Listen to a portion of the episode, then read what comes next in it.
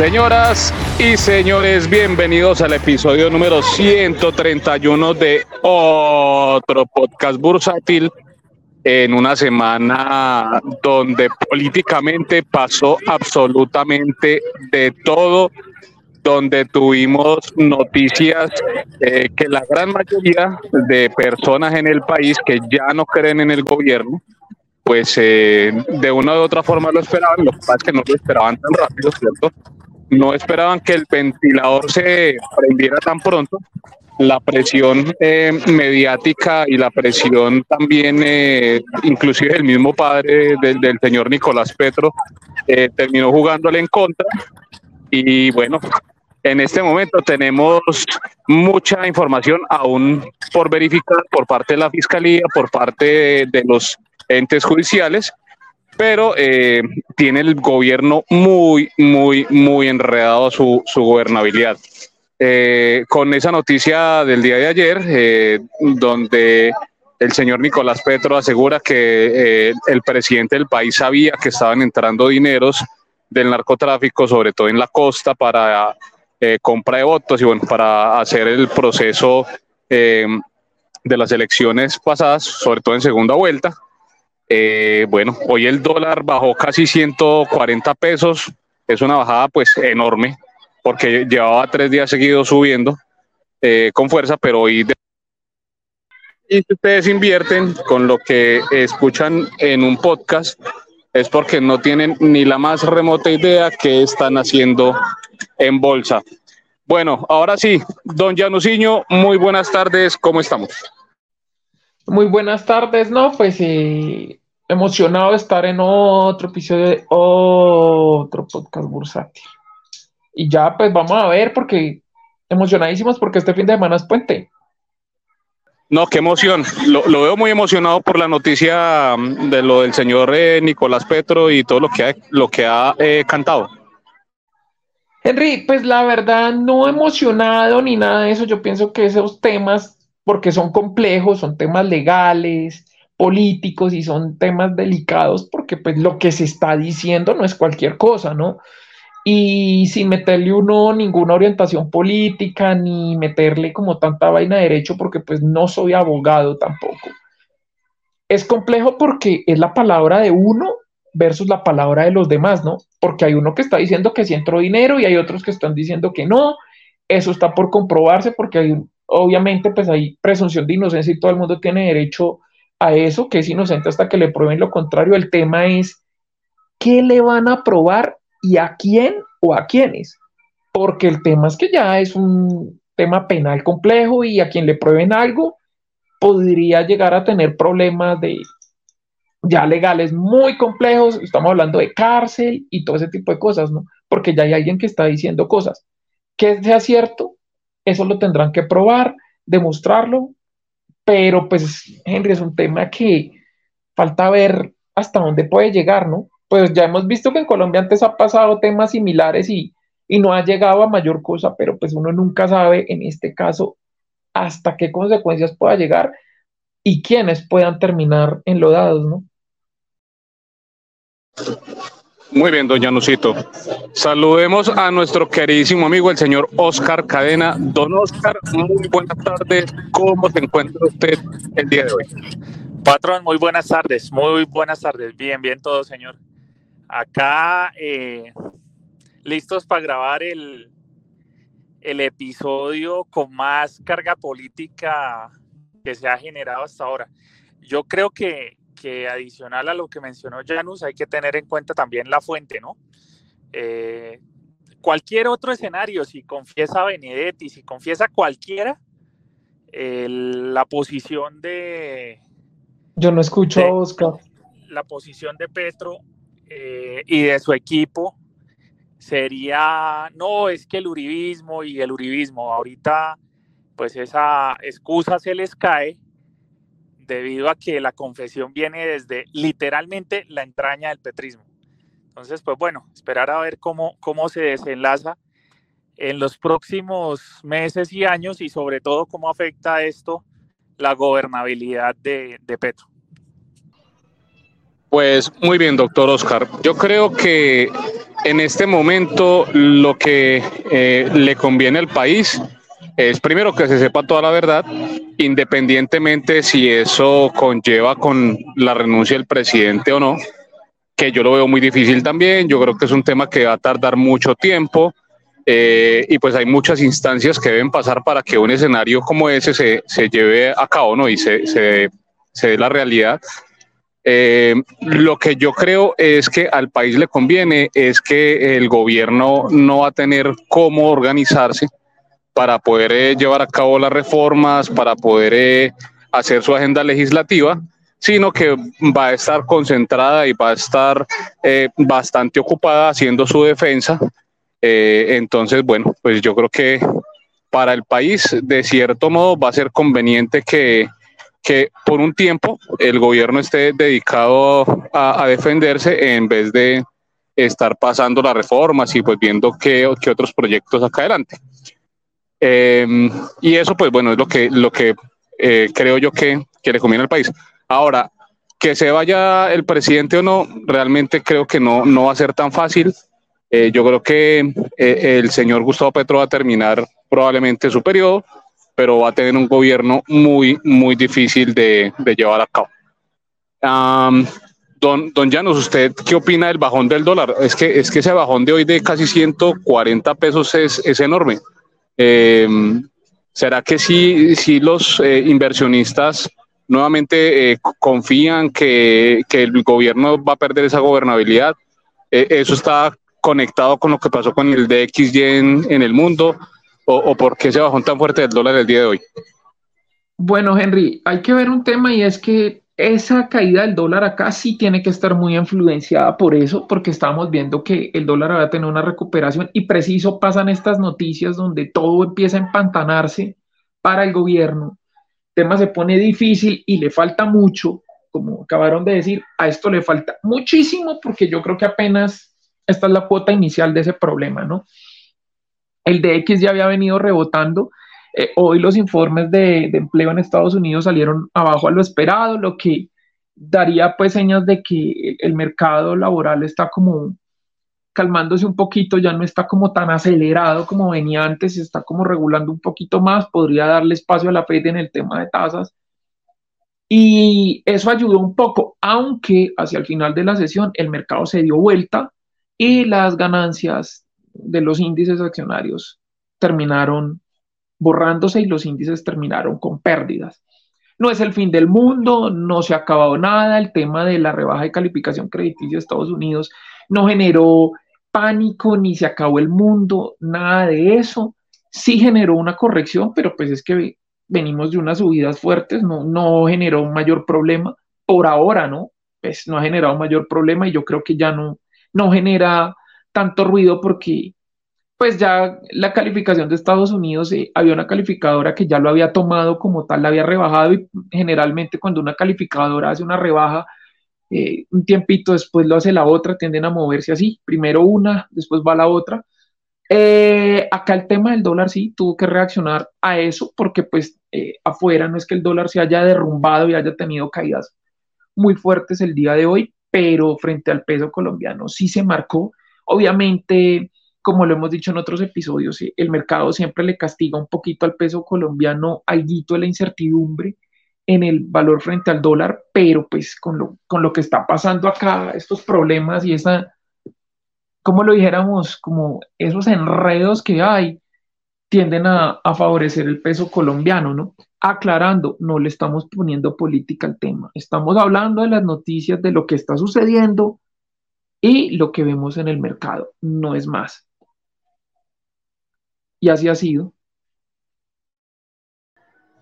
Muy bien, don Janus. Don Oscar, eh, usted también eh, opina igual que el, señor Janus. Eh, sin duda la, baja de hoy tiene que ver con, con las noticias de lo que está ventilando el señor Nicolás Petro o, qué, o a qué se debe la bajada del dólar de hoy. Eh, no, pues no sé ahí, don Henry, porque a mí sí me, causa curiosidad esas subidas y bajadas tan fuertes entre ayer y hoy. Ayer más 150 pesos, hoy menos, perdón, ayer más 90 pesos, hoy menos 100 pesos. Eh, la situación es, es, bastante particular. No creería que tenga que ver netamente con las declaraciones porque pues un inversor esperaría a, a tener algo más de certeza. Pero eh, pues sí, definitivamente puede sumarse al cóctel de lo que viene pasando afuera eh, y, y, también al hecho de que existen ya eh, bancas de inversión que están diciendo que ya no ven recesión. El caso de JP Morgan, que dice que ya no ve recesión en Estados Unidos.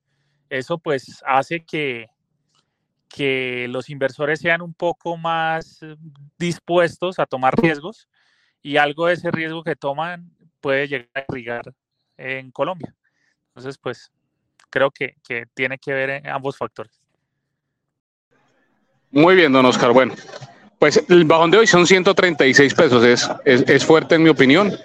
Y bueno, otro punto que eh, va a impactar mucho eh, la bolsa de valores con, con, esto que está pasando eh, y lo que está ventilando el señor Nicolás Petro eh, va a ser la dirección de Ecopetrol. Probablemente va a tener que tener un cambio, porque con las declaraciones de, de Nicolás, eh, se está empantanando un poco la gestión del señor Ricardo Roa como eh, gerente de la campaña de Petro, quien es actualmente el gerente de Ecopetrol eh, después de la, de la salida de Felipe Bayón, a quien nosotros criticamos tanto en sus declaraciones, pero que hoy extrañamos eh, bastante, la verdad. Don Janus, ¿qué opina usted? Eh, ¿Cuánto tarda el señor eh, Roa en salir de Ecopetrol? Eh, ¿Y usted cree que el gobierno pondrá ahora sí a alguien técnico o seguirá pagando favores?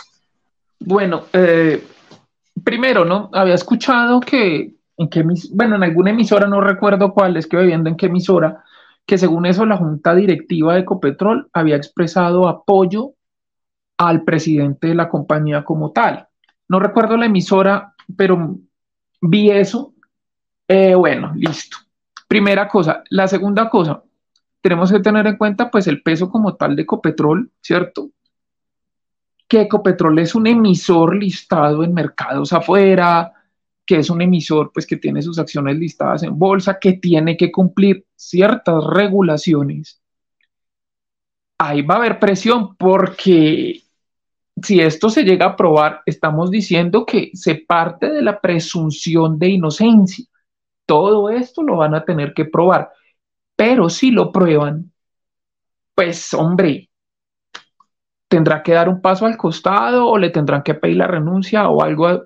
No sé cómo, qué harán ahí porque pues no, si llegan a probar algo que todavía no lo han hecho, cuando lo prueben, pues tendrá que ser así porque pues en un emisor de esos, ¿qué presentación puede tener que el presidente de la compañía pues tenga esos líos jurídicos, ¿no? Sería insostenible. Don Aclarando nuevamente que lo tendrán que probar. Señor.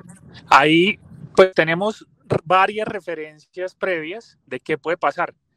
Roberto Prieto, gerente de campaña de Santos, preso por eh, el escándalo de Odebrecht cuando se prueban los dineros de Odebrecht en la campaña, va preso. Santiago Medina, el tesorero de la campaña de Samper, preso. Fernando Botero, gerente de la campaña de Ernesto Samper, cuando se prueban los narcocassettes, preso. La cuestión acá es clara, la responsabilidad del gerente de campaña es total. De hecho, me atrevería a decir, es un fusible a toda la situación que viene viviendo Petro. Claro, Oscar, pero ahí el tema es que tienen que probarlo. claro, pero va para allá. Eh, eh, miren, la situación es esta. Probar que la campaña fue infiltrada con dinero del narcotráfico, basta con una consignación que aporte este, Nicolás Petro o con un giro que aparezca o con eh, un pago que hagan de algún evento del pacto histórico y ya la responsabilidad estaría configurada para el gerente. ¿sí? Y la otra cosa, Oscar, que pone que eso sea grave. en cambio, para Petro es mucho más difícil probar cualquier cosa, a menos que haya un video explícito donde Nicolás, o una conversación explícita donde Nicolás le esté hablando de dineros eh, del narcotráfico y que haya una evidencia explícita, eh, la responsabilidad del manejo financiero de la campaña, la responsabilidad penal recae sobre el gerente. La responsabilidad moral sí puede que Petro tenga todo que ver, pero, pero acá eh, yo, yo creo que margen aparte de lo que sea que suceda, la situación de roba en estos momentos ya es insostenible en Ecopetrol, porque así sea solo la necesidad de probarlo, el man tiene que defenderse. Y Ecopetrol, una empresa tan grande con tantos desafíos, que el man o se defiende o administra Ecopetrol, pero difícilmente puede hacer las dos cosas al tiempo. No, Oscar, y que se vuelve complejo, si eso es así como pinta el tema, pues es difícil sostenerlo ahí porque viene presión de inversionistas, viene presión de prensa, viene presión de todo el mundo. Venga, ¿cómo así? Venga, ¿cómo así? Pues no tiene presentación si eso es así, ¿no? Obviamente uno dice acá, el tema es hasta dónde pueda llegar, porque es que el tema de, sea, yo leía en internet, no, que es que los dineros, es que no importa qué cantidad entró, pueden ser 10, 100 o mil millones o 10 mil, no sé, la cantidad es lo de menos, el problema es que entró ese dinero, porque si eso entró ya está el problema. Y el delito no, o sea, el problema y el delito no se configura por el monto, el delito se configura es porque entró la plata. Totalmente de acuerdo. Dicho y ahí está el lío. Ahí está el lío, que pueden ser 100 millones, pero si es verdad, si otra vez diciendo lo mismo, si se llega a probar que si entró la plata, está el problema. Oscar, Oscar, se te cortó. Nada, yo lo que decía era que yo estoy de acuerdo en que investiguen, pero como Roa tendría que salir a defenderse de esas investigaciones, para mí sí ya está un día tarde en haber renunciado a Ecopetrol. A mí sabe que hay otro tema que me pone a pensar en esto. Pues obviamente uno dice, venga, ¿y ahora qué? Porque entonces muchos van a decir, yo no, si le, otra vez aclarando, si les prueban cosas a los que sea, a los que les prueben cosas también van a decir, ah, pues yo no me voy solo. Este, este y este también estaban untados. Entonces ahí puede terminar eso siendo una cadena de yo no sé cuántas personas a las que les puedan llegar a probar cosas. Esos también irán a decir, pero este y este también estaban metidos, ¿no? Porque más de uno, si le prueban cosas, no se va a hundir solo, ni se va a quedar callado. Sí, señores, de acuerdo. Por eso mismo, creo yo eh, que el presidente va a terminar eh, enredando su periodo presidencial, eh, enredando su agenda legislativa, enredando sus reformas porque de aquí en adelante le va a tocar empezar su defensa, le va a tocar empezar a, a, explicar por qué los, eh, esos dineros estaban en su campaña. Él probablemente va a decir que todo fue a sus espaldas, como ya ha pasado con, con varios presidentes en la historia, eh, pero eso pues le, le, quita capacidad de gestión. y hay eh, otra cosa, Henry, en octubre hay elecciones regionales. Esto también es un golpe fuerte en las elecciones regionales, porque mucha gente eh, va simplemente voto de castigo. Ah, ah, entonces esto pasó y lo que lleguen a probar y a los que lleguen a implicar y los que lleguen a condenar después de probarles cosas, pues la gente va a decir, ah, entonces yo voto por lo que sea totalmente lo contrario. U otros dirán, ah, no, entonces yo no salgo a votar. ¿Para qué voto yo si mire que siempre pasa lo mismo? Sí, señor, sí, señor. Y precisamente, eh, Janus, eh, yo creo que lo que eh, declaró, por ejemplo, el Partido Verde, que ellos han estado en coalición de gobierno desde un principio, no solamente desde el punto de vista administrativo, como lo puede estar eh, el Partido Conservador y el Partido de la U, que eso no tenía sentido, sino desde el punto de vista ideológico. Recuerden que, que el Partido Verde es centro izquierda y digamos que ahí comulga un poco más las ideas y el pensamiento de, lo que es el pacto histórico, eh, junto con lo que es el Partido Verde. Pero el Partido Verde hoy salió a decir que, que también eh, se salía del, pacto, que ellos, de la alianza, pues, que ellos no, no seguían apoyando ese plan de gobierno. Y claramente, eh, cuando el barco empieza a hundirse, pues todos empiezan a, a huir. Entonces, yo creo que lo que más le conviene al país en cierto modo, en este momento es pues que este gobierno eh, termine ese periodo, pero pues eh, va a terminar con, con una aprobación supremamente baja, con unas alianzas supremamente bajas, Eh, y eso nos va a garantizar pues que, que, no va a ser fácil que se refrende por otros cuatro años, ¿cierto? Eh, Henry, va a haber otra cosa que es que muchas veces se habla en psicología y en, hasta en temas de bolsa, el efecto rebaño.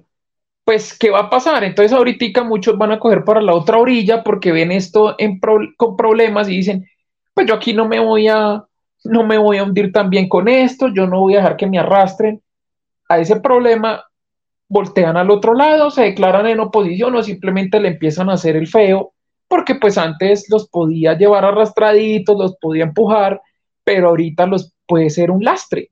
Entonces dirán que independencia o lo que sea y se desmarcan. Igual usted sabe y todos los oyentes saben que la política es dinámica, ¿no? Y aquí ya tenemos ejemplos de políticos que han estado en todos los partidos, derecha, izquierda, centro, atrás, en el medio, para arriba y para abajo. Entonces, eso no es raro. Sí, señor Don Llanos. Bueno, eh, entonces, finalmente, pues eh, el Colcap, ya viendo el impacto que, ha tenido la, noticia en la bolsa, pues digamos que no tuvo un impacto muy fuerte, ¿no? Ecopetrol no, no tuvo un movimiento fuerte hoy, Bancolombia preferencial tampoco, de hecho tuvieron ahí una, una ligera corrección, eh, casi que imperceptible.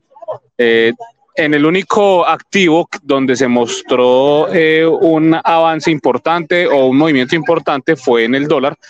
El resto de activos estuvieron más bien tranquilos. No, no estaría seguro. Don Henry.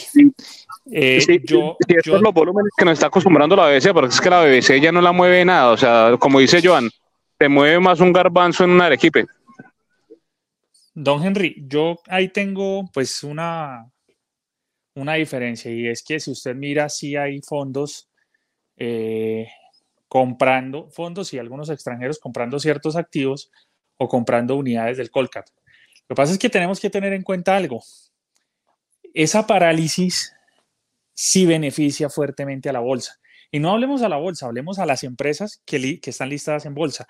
Cuando uno va y analiza, y, en el ejercicio que hacemos en el comité, de analizar los factores eh, estratégicos y operativos que, que, mueven las compañías, no solo las cifras, sino los, los, aspectos claves, nos damos cuenta que uno va y mira y Ecopetrol está frenada por eh, la no firma de nuevos contratos de exploración.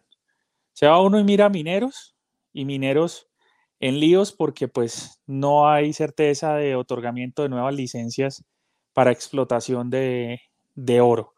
Se va uno y mira eh, Corfi Colombiana y Corfi Colombiana entonces se ve afectada por el tema de peajes y la parálisis que tiene de ejecución este gobierno, que nada que logra arrancar las vías 5G o las licitaciones eh, que hacen falta de 5G. Se va uno y mira por otro lado eh, algo de Celsia, y lo que se da cuenta es un gobierno que tiene ideas de regular fuertemente las tarifas tanto de comercialización como de distribución y transmisión. Entonces, si usted va y mira, cada activo de la BBC eh, mira Sura y entonces golpeado por el lado de las CPS y golpeado por el lado de los fondos de pensión. El grupo Sarmiento, fondos de pensiones también afectados eh, en, ese, en, ese, en ese escenario. Eh, cualquier escenario que usted vea, las reformas que ha tratado de proponer este gobierno terminan impactando de alguna u otra manera a las compañías. Y pues eso obviamente refleja algo en el, en el que, en el sentimiento del inversionista. Yo creo que si, si se confirma la parálisis del gobierno, eso es algo que los mercados van a ver como, como, no voy a decir positivo, pero van a decir puedo lidiar con esto a los mercados lo que los tenía o los tiene en estos momentos mal y a los inversores es ese principio de incertidumbre de no saber para dónde vamos, de saber que hoy sacan una norma, un decreto que se puede caer en 15 días, eh, como pasó por ejemplo con la regulación de tarifas que hizo por decreto Petro y que llegó y le dijeron, no señor, usted no puede hacer eso. Ese tipo de situaciones eh, creo que sí puede hacer que a futuro eh, este e, e, este impasse que está teniendo el gobierno, por lo menos establezca la tranquilidad necesaria, no para que el Colcap se vaya a 2100, pero sí para que recupere algo del rezago que tiene respecto a mercados comparables.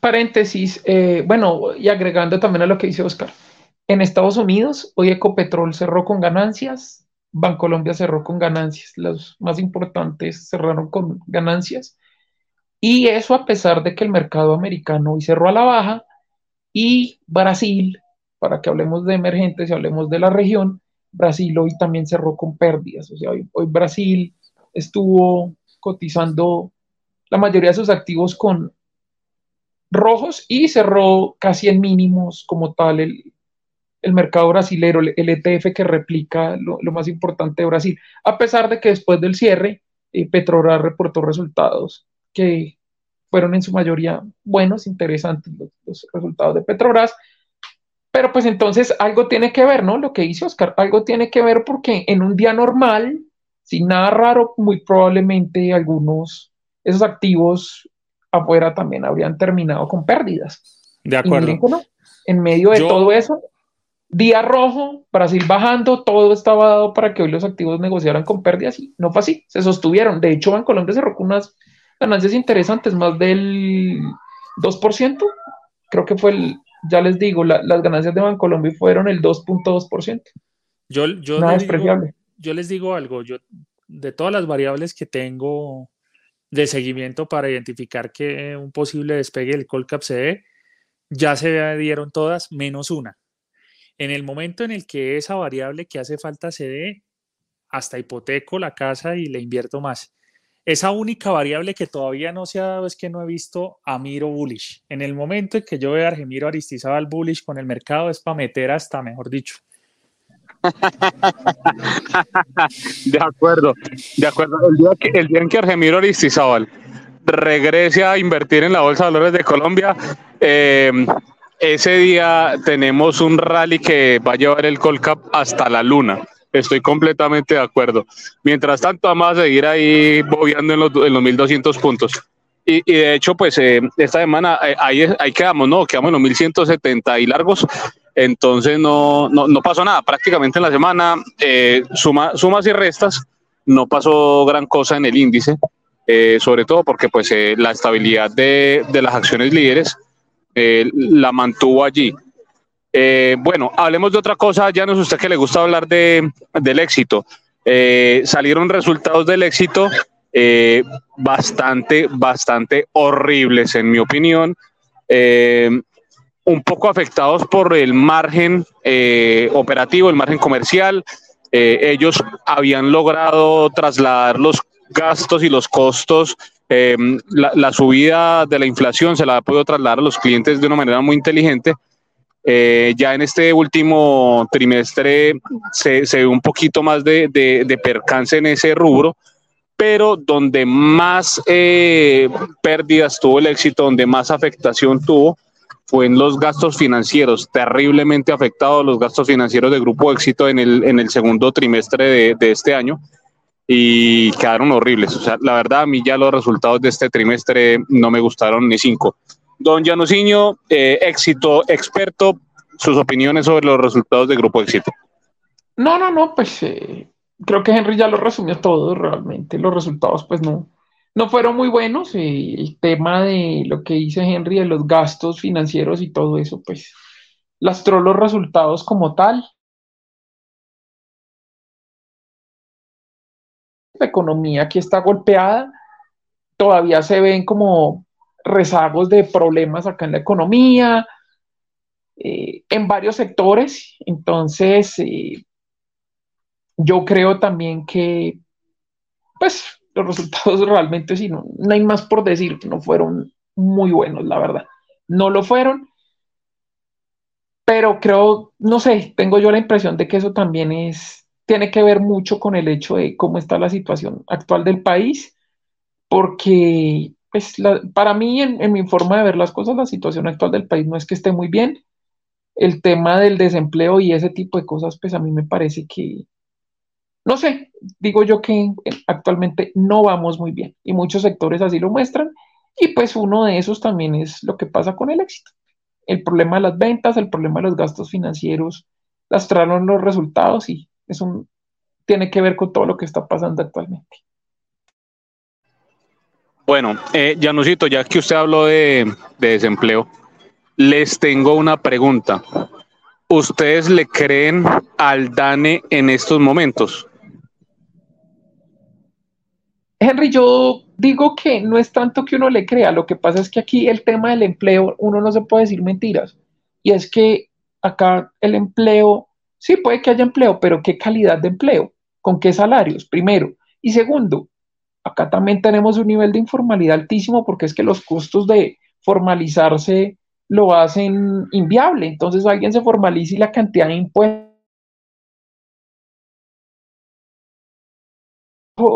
fuera del radar de lo que dicen del empleo, cuánta gente no hay que tiene un empleo, pero mejor dicho, le toca estirar cada billetico para llegar a fin de mes. Entonces yo también me pongo a pensar, ¿eso es empleo? Yo pienso que el empleo debería ser por un empleo, o sea, verse como un empleo de calidad, porque es que un empleo donde, donde a alguien le toca estirar cada billetico para llegar a fin de mes o dejar de comprar la carnita a ver si de pronto alcanza si cada vez también son más impuestos, ¿no? Entonces los impuestos también hacen que no se pueda ser competitivo y que no se pueda ser rentable para ofrecer mejores salarios. Pero tristemente aquí en nuestra querida Colombia eso no lo entiende. Pero así es. Bueno, antes de dar mi opinión, don Oscar Cadena, ¿usted le cree al DANE? Al DANE como elemento de medición, sí, yo creo que sí todavía mide como generador de políticas y de mecanismos de medición, no. Las reglas con las cuales clasifican eh, lo que se denomina empleo formal, por ejemplo, las reglas con las que clasifican la línea de pobreza y demás, creo que sí están descachadas y no necesariamente desde la administración actual. Para mí el DANI ha venido haciendo un trabajo maravilloso siendo cada vez más eh, preciso en sus datos porque tiene más estadística, tiene más recopilación, pero les falta una tarea importante, la revisión de los mecanismos y de los, eh, de los presupuestos de cálculo. ¿Cuáles son las reglas que aplican? Es, ahí creo que sí se han equivocado y, y se siguen equivocando. Ok, muy bien, gracias, don Oscar, por su opinión.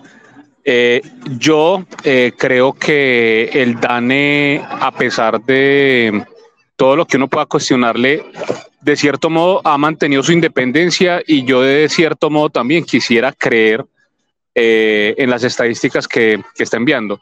Entonces, el dato del desempleo, por ejemplo, del mes de julio, que salió con un dato muy bueno, ¿cierto? De una disminución ya por debajo de dos dígitos que no lo veíamos hace rato. Eh, creo que es una noticia positiva para el país.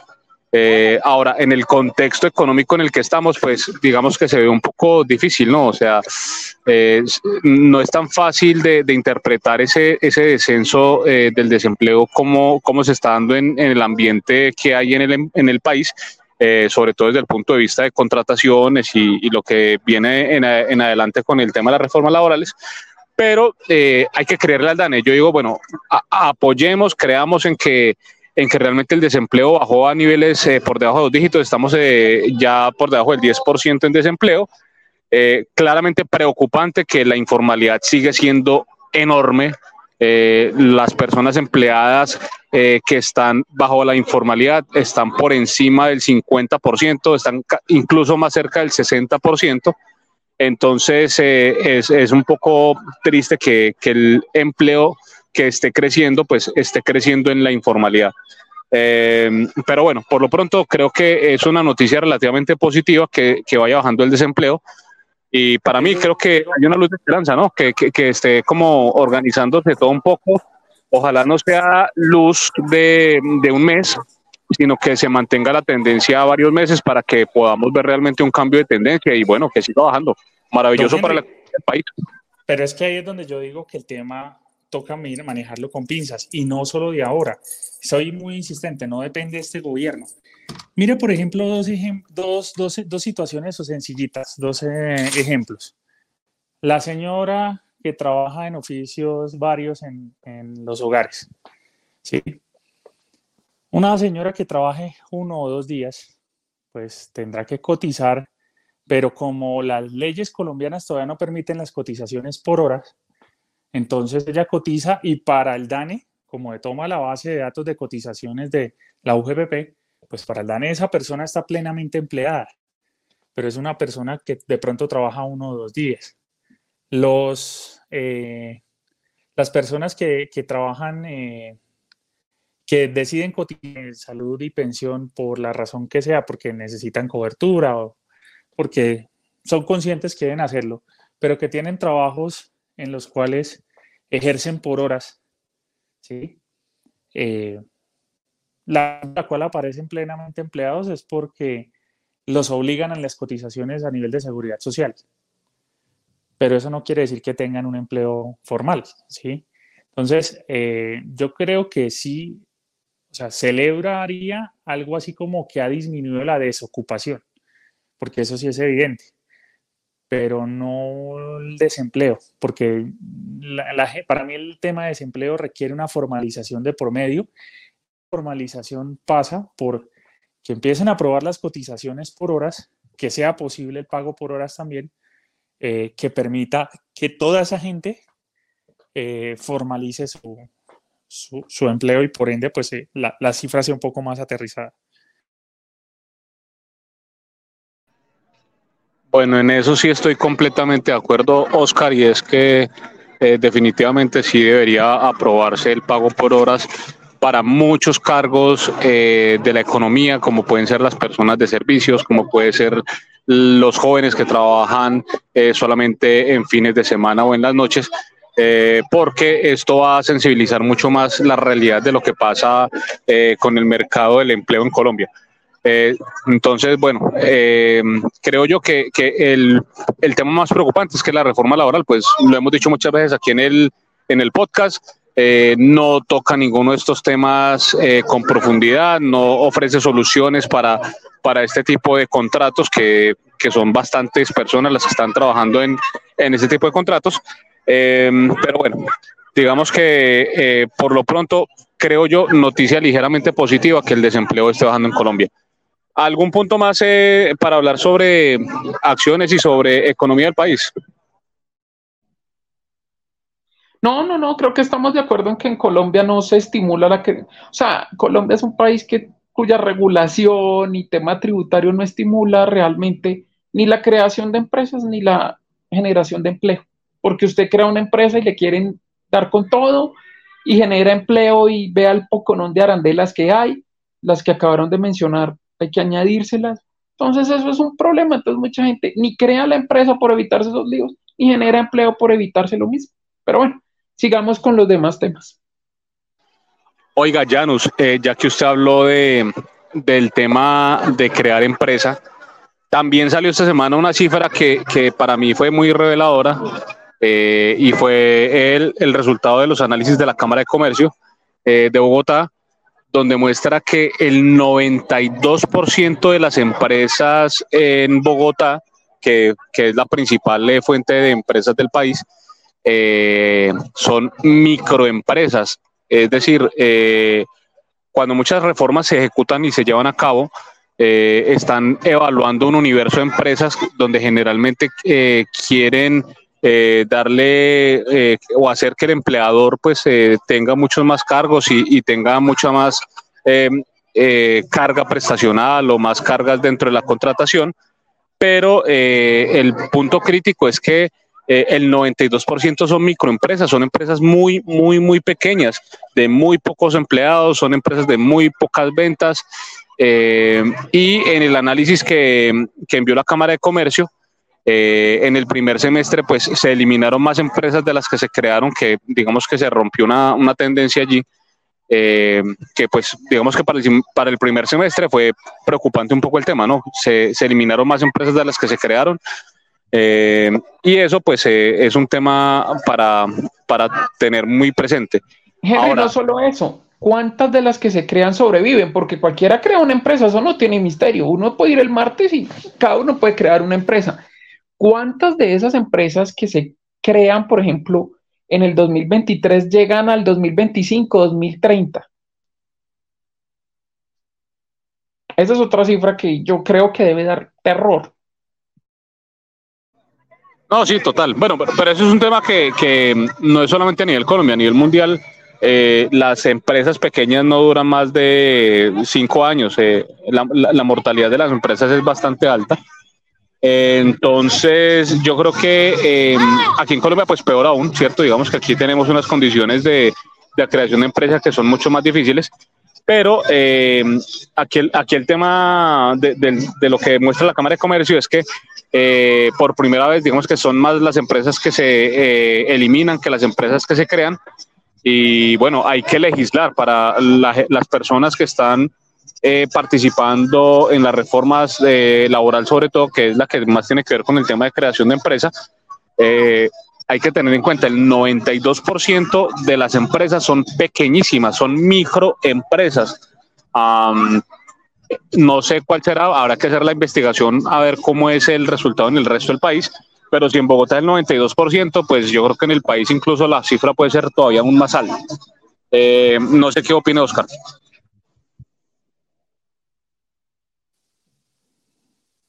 Complicado. Complicada esa cifra. Sí.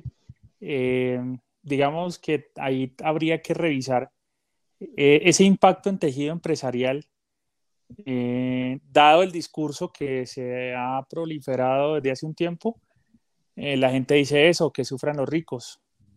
En realidad no son los ricos, o sea, es gente que se formaliza a través de una empresa porque sus pequeños emprendimientos requieren cumplir una serie de requisitos, porque necesitan porque necesitan la figura, ¿sí?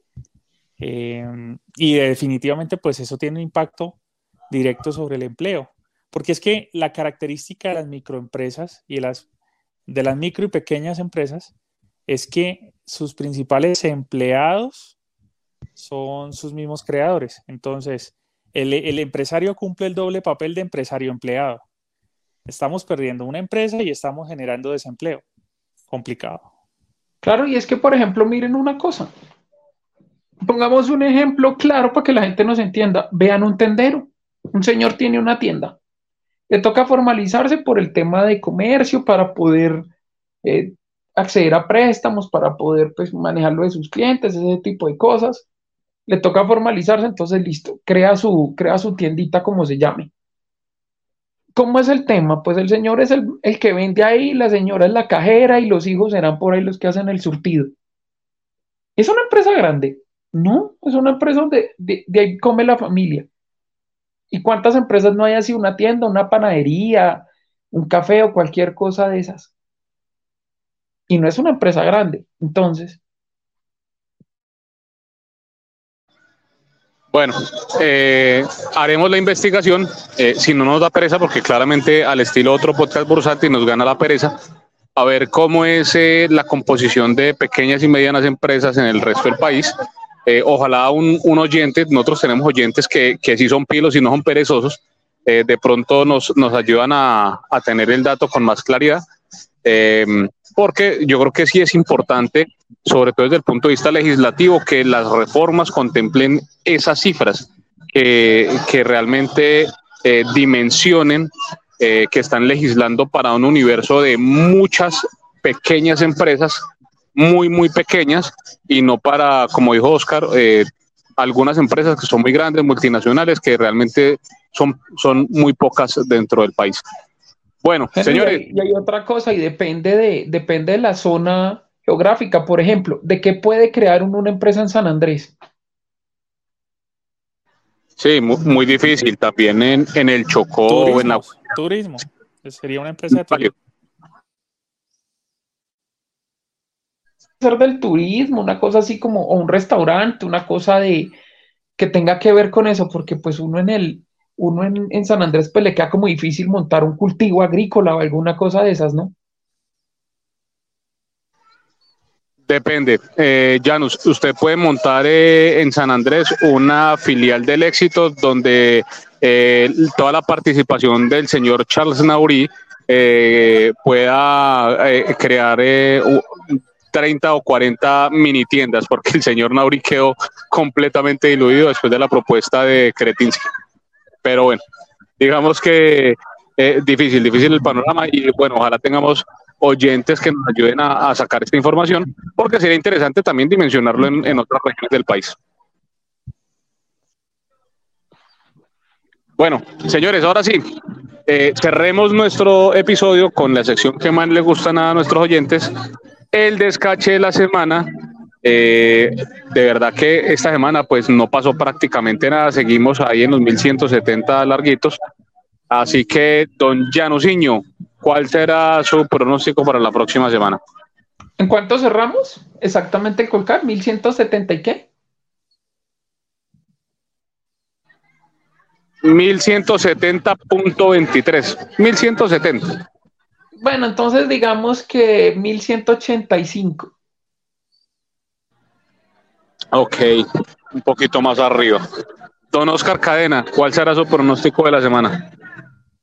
1200. Ok, va a pelear con esos 1200. Yo también hubiera pensado lo mismo eh, y hubiera hecho esa, ese pronóstico, pero eh, en este caso, pues entonces me tengo que ir en contra de sus pronósticos. Eh, voy a hacer una, un pronóstico extremadamente positivo eh, los inversionistas confían nuevamente en el país, van a cambiar todos los flujos de los fondos. Eh, vamos a ver eh, que el arco iris vuelve a salir en, el cielo, que el sol nuevamente alumbra nuestros días. Vamos no, a no le falta sino un unicornio. Solo nos falta un unicornio. A 1230, vamos con ese pronóstico. Eh, don Janos, eh, don Oscar, antes de despedir el programa, tenemos que darle un enorme saludo, un gran abrazo a nuestro querido amigo Joan Ramírez, eh, que en este momento se está estrenando como padre. un gran abrazo al señor León Ramírez, el nuevo heredero de toda la dinastía Ramírez. Sí, sí, sí, una felicitación muy grande para mi gran amigo Joan, que los mejores deseos en esta nueva etapa. Totalmente de acuerdo, me uno a esos buenos deseos, a esa felicitación y para todos los comisionistas de bolsa y demás, ya saben que el portafolio ahora le pertenece a León, entonces pues Joan pasa a ser como más o menos un cero a la izquierda ahí en la propiedad del mismo. O sea, como, como Sony en, casino. Eh, básicamente. No, Joan ahora lo que va a hacer es un administrador de portafolio, el portafolio ya no es de él lo administra. ya no es de él, él solo administra y ahora sí da cuentas. Ahora sí le toca pasar reporte trimestral y toda la vaina y ya no, ya no puede hacer, ya no puede hacer esas locuras de antes de enreparse en CLH o en o en éxito, cosas así, no, ya portafolio conservador porque eh, ya pues no, no depende de él. Oiga, de razón, esta semana caían con fuerza las acciones de Joan Corp y uno no sabía por qué. Pero, pero pues esa era una caída anunciada hace nueve meses. Eso es más o menos como la gobernabilidad de Petro. Lo que pasa es que lo que no se sabía era que iban a sacar a Joan de la junta directiva de Joan Corp. No, si es que ese niño nació con minuta y abogada debajo del brazo para sacarlo de la junta. Sí, yo, he visto personas eh, con, con bastante líos legales eh, empezando en este momento por eh, todo el gobierno y el señor Joan Ramírez, que cualquier lío legal ya lo tiene perdido.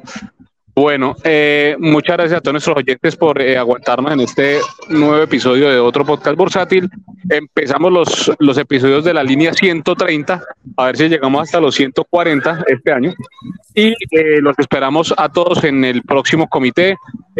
vamos a tener unos análisis un poco más profundos entonces, todos. El comité es el martes, ¿no, Henry? Martes 7 de la noche. Martes de la noche, sí. Lo movimos, lo, movimos en la noche porque los oyentes nos pidieron que les quedara más fácil asistir. Pero la idea que es que, pues en, eso, en, en ese horario, la gente pueda estar, pueda ya haber cumplido sus ocupaciones y, y poder dedicar un tiempo a discutir dudas o, o inquietudes que salgan.